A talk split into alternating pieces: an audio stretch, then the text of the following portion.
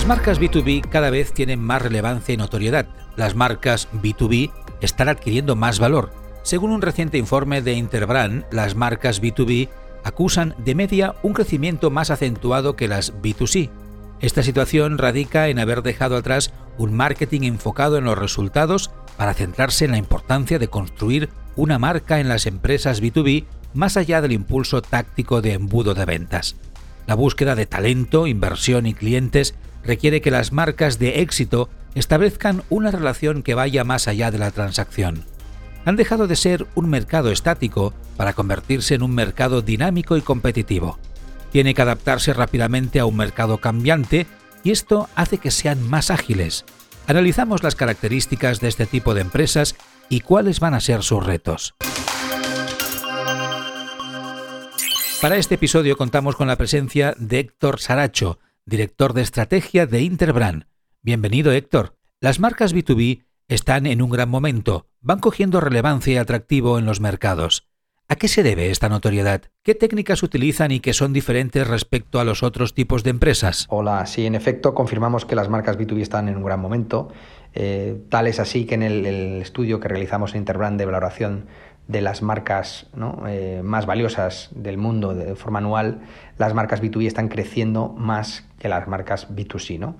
Eh, en cierto modo, esto se debe a una sofisticación, sofisticación de, muchos elementos, por una parte, de sofisticación del comprador eh, de, servicios B2B, ya sean en transporte, construcción, eh, fabricación, venta por mayor, software, sabemos que hay, mucha industria B2B, se está sofisticando el, comprador que está acostumbrado también a en su día a día encontrarse con marcas pues que a nivel de storytelling, a nivel de activos eh, de, comunicación, a nivel de contenidos más personalizados, bueno, pues han mejorado, han evolucionado y las marcas B2B, pues por supuesto, eh, tienen que adaptarse. También se ha sofisticado los canales con los que las marcas B2B pueden llegar a sus eh, clientes, a sus compradores y esto la tecnología ha ayudado ¿no? de una forma muy, muy significativa. ¿no? Ahora se pueden segmentar los contenidos y puedes llegar a, personas y a compradores y a targets que antes era difícil llegar. ¿no? Eh, entonces, en ese aspecto yo creo que es, eh, ¿no? han cogido, como decís, más relevancia y, más atractivo, pero al final es una marca, ¿no? ¿Y para qué están las marcas? Pues para generar esta ¿no? disponibilidad mental que piensen en ti cuando alguien tenga un problema, un servicio que necesita eh, ¿no? que atiendas, que piensen en ti y que sepan ¿no? lo que representas, por qué existes, en qué eres bueno y, ¿no? y que entren en esa relación que quizás es otro punto de evolución en, temas de marca B2B, eh, que ha habido una evolución entre ¿no? Eh, ir más a la parte de venta del funnel, la parte más ¿no? transaccional, e invertir más en la parte de forjar relaciones de esa continuidad, eh, de esa conexión emocional. ¿no?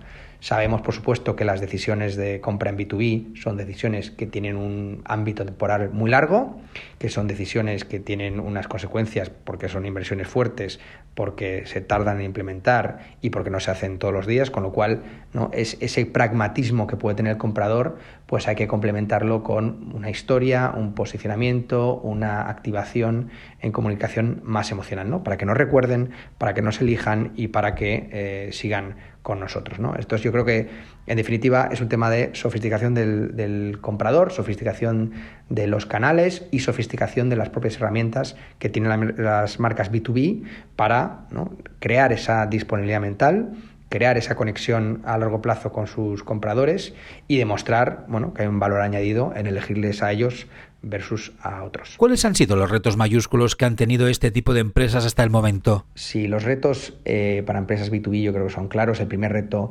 es más quizás un reto interno y es demostrar eh, la contribución de la función y la inversión en marca y marketing para la organización.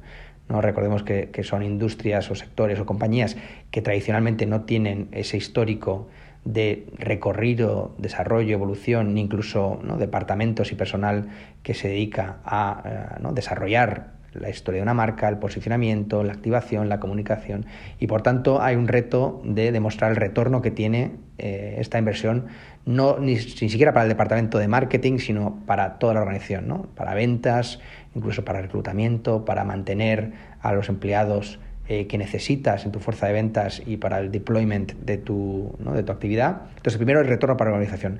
El segundo, muchas veces en empresas B2B, el valor eh, realmente no es algo aparente, obvio, que esté en la superficie, ¿no? no es como una empresa B2C de consumo donde se ve, se toca el producto. Muchas veces es invisible lo que realmente hace a esta compañía único, eh, única y, lo que, los motivos por los que alguien tiene que elegirles. ¿no? Entonces, realmente el segundo reto es tangibilizar lo invisible, o sea, hacer tangible, articular de una forma auténtica, creíble y, ¿no? y demostrable eh, que hay una contribución de valor en la forma en la que esta compañía eh, ofrece sus servicios, en la forma en la que esta compañía eh, realiza su actividad en la industria que sea. ¿no? Entonces el segundo, ya más externo que el primero, es tangibilizar lo, lo invisible. ¿no? Y el tercero, pues es, bueno, siempre es una marca, es un activo que madura y que da retorno más a, largo plazo. ¿no? Entonces, realmente, bueno, pues demostrar que hay un camino que recorrer y un reto donde la marca va a estar en los momentos importantes de esa relación con ese comprador, ya sea inicialmente o durante el desarrollo o durante renegociaciones o en momentos importantes que la marca va, va a, a tener un rol importante. ¿no? Siempre decimos que la marca es lo que otros dicen de ti cuando no estás en el, en, el cuarto, ¿no? cuando no estás en, en, la conversación, ¿no? cómo hablan de ti. Pues eso es importante y eso eh, se tiene que mimar. También vemos eh, que las marcas que más mm, crecen en, en, B2B, en el estudio que hemos realizado en Interbrand, son aquellas que eh, ven no tanto como retos, sino como oportunidades dos factores, ¿no? La participación, es decir, las marcas B2B que fomentan ¿no? Esa, lo que hemos hablado de creación de relaciones más allá de las transacciones eh, y que involucran a, ¿no? a, sus clientes y a su fuerza de ventas en esa historia y en esa eh, descripción de lo que es la marca. Y el la segunda mm, factor que correlaciona de forma directa con el valor de las marcas B2B es la afinidad. ¿no? O sea, realmente eh, olvidar que realmente las marcas B2B son eh, más, quizás más frías, más pragmáticas, sino realmente fomentar esa conexión eh, emocional y, ¿no? y generar bueno, afinidad que lleva a confianza. ¿no? Al final la confianza es eh, la divisa con la que funcionan las marcas, sea B2B o B2C, y, y, para que llegue a esa confianza hay que tener una relación directa, una conexión fuerte y una afinidad fuerte. ¿no? Entonces, participación y afinidad son los factores que nosotros hemos visto que correlacionan más con eh, la fortaleza de las marcas B2B. En esta ocasión también contamos con Alberto Pastor, responsable del Comité de Marketing B2B de la Asociación de Marketing de España y Managing Director de Garlic B2B. Bienvenido, Alberto. Hola, ¿qué tal? Antes comentamos sobre las técnicas de las empresas B2B ¿Qué es lo que hace que este tipo de empresas sean atractivas para sus clientes? Pues eh, mira, sin duda, en, eh, tanto en el B2B como en el B2C, una gran parte del éxito de las empresas está en que sus productos o sus servicios estén presentes en el momento idóneo y a un precio adecuado cuando los necesitan sus clientes. Pero es verdad que en el B2B, en el business to business, existen además un, existe un claro atributo muy pegado a la, solidez de, de la marca porque al final en el business to business las personas que trabajan en esas empresas toman decisiones de compra en nombre de, su empresa precisamente, no, a título personal. Y la asunción de riesgos que, suelen tomar cuando lo hacen suele ser menor, porque, porque esa decisión puede tener repercusiones eh, importantes en su desarrollo profesional y al final en su vida. ¿no? No, se la pueden jugar de alguna forma. Eh, por tanto, en el B2B, una marca con valores de seguridad, de solidez o incluso un poco de liderazgo que, que, connota todo eso, pues eh, tiene una gran ventaja en el mercado. Al final, recordemos ese viejo claim que, que, se asociaba a IBM hace, hace unas cuantas décadas, ¿no? De nadie te despedirá por contratar por contratar un, servidor IBM, pues eh, al final denota un poco esa idea que sigue perdurando en, el momento actual. ¿Hay muchas diferencias con las marcas B2C? ¿Cómo prevé que sea su evolución? Hoy en día eh, ambas, eh, los dos tipos comparten vectores de crecimiento, que son comunes, ¿no? Eh, por ejemplo, atributos como, como el que esas marcas tengan propósitos claramente alineados con las demandas sociales actuales, ¿no? La necesidad de ser marcas ágiles, porque ahora el mercado va, va todo muy, todos eh, muchos eh, elementos cambiantes constantemente, ¿no? Eh, marcas empáticas, marcas que tengan coherencia entre lo que dicen y lo que luego hacen o lo que venden, ¿no? Todo eso son atributos que, a día de hoy funcionan o se requieren para, para, ser buenas marcas, tanto en el mundo B2C como B2B.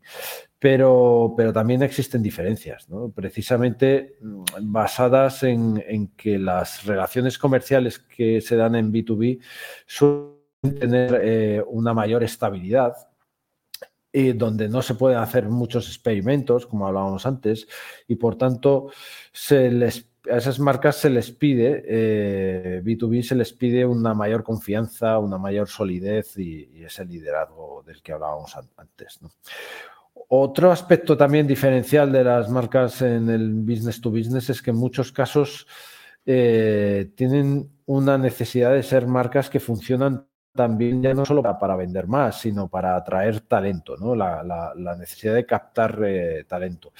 Existen determinados sectores donde o bien hay déficit de, perfiles profesionales concretos o donde la cualificación de estos perfiles profesionales es la clave del éxito de estas empresas, ¿no? Y por tanto, esas marcas que representan a las, a, las empresas eh, que quieren captar ese talento tienen no solo que ser relevantes, sino capaces de generar una atracción eh, para que esas personas eh, quieran dar el paso de, ser parte de esas organizaciones, ¿no? sentirse cómodas y eh, sentir que comparten un poco el, el, propósito, el propósito de esas marcas. Es un aspecto importante y diferencial y que cada vez tiene más peso, sobre todo en determinados sectores.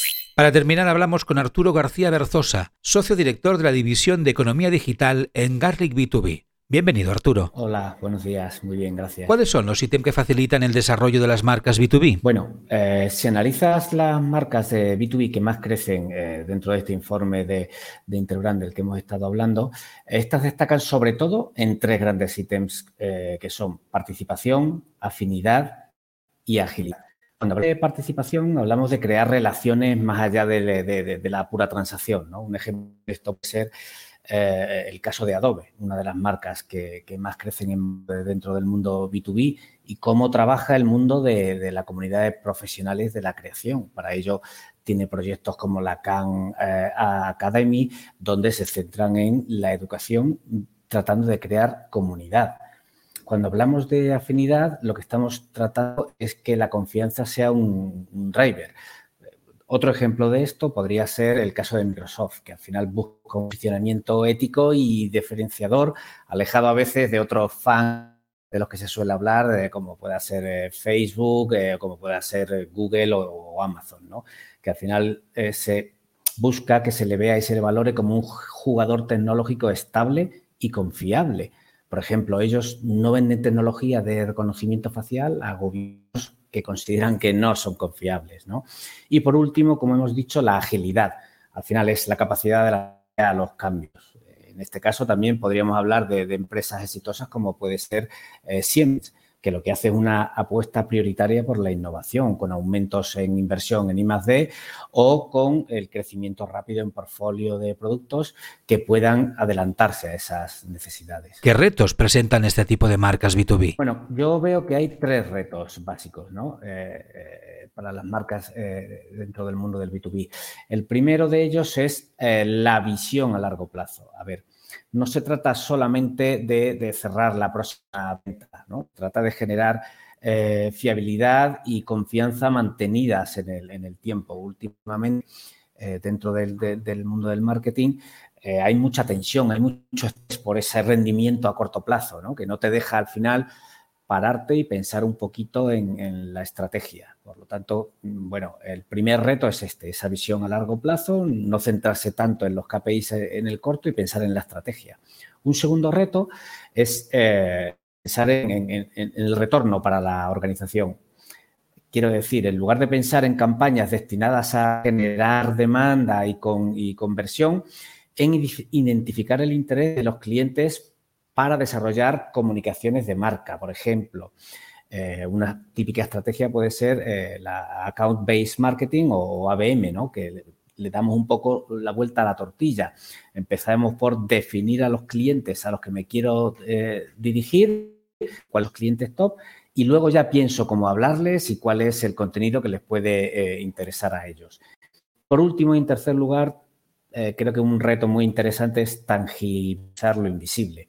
Es decir, hay ciertos valores como puede ser la seguridad que suponen una oportunidad de construcción de relaciones más profundas, buscando crear historias eh, eh, afectivas y, diferenciadoras. ¿no? Al final, aunque sea una compra B2B, que ya sabemos que influyen más personas y tiene un ciclo más largo, hay que buscar esas historias afectivas que emocionen a, los compradores. Y, ese, pues creo que sería el tercer dentro de las marcas del, mundo B2B. Acabamos aquí recordarte que la Asociación de Marketing de España tiene este y otros contenidos interesantes. Si quieres conocerlos o profundizar más sobre el tema de hoy, entra en www.asociacionmkt.es.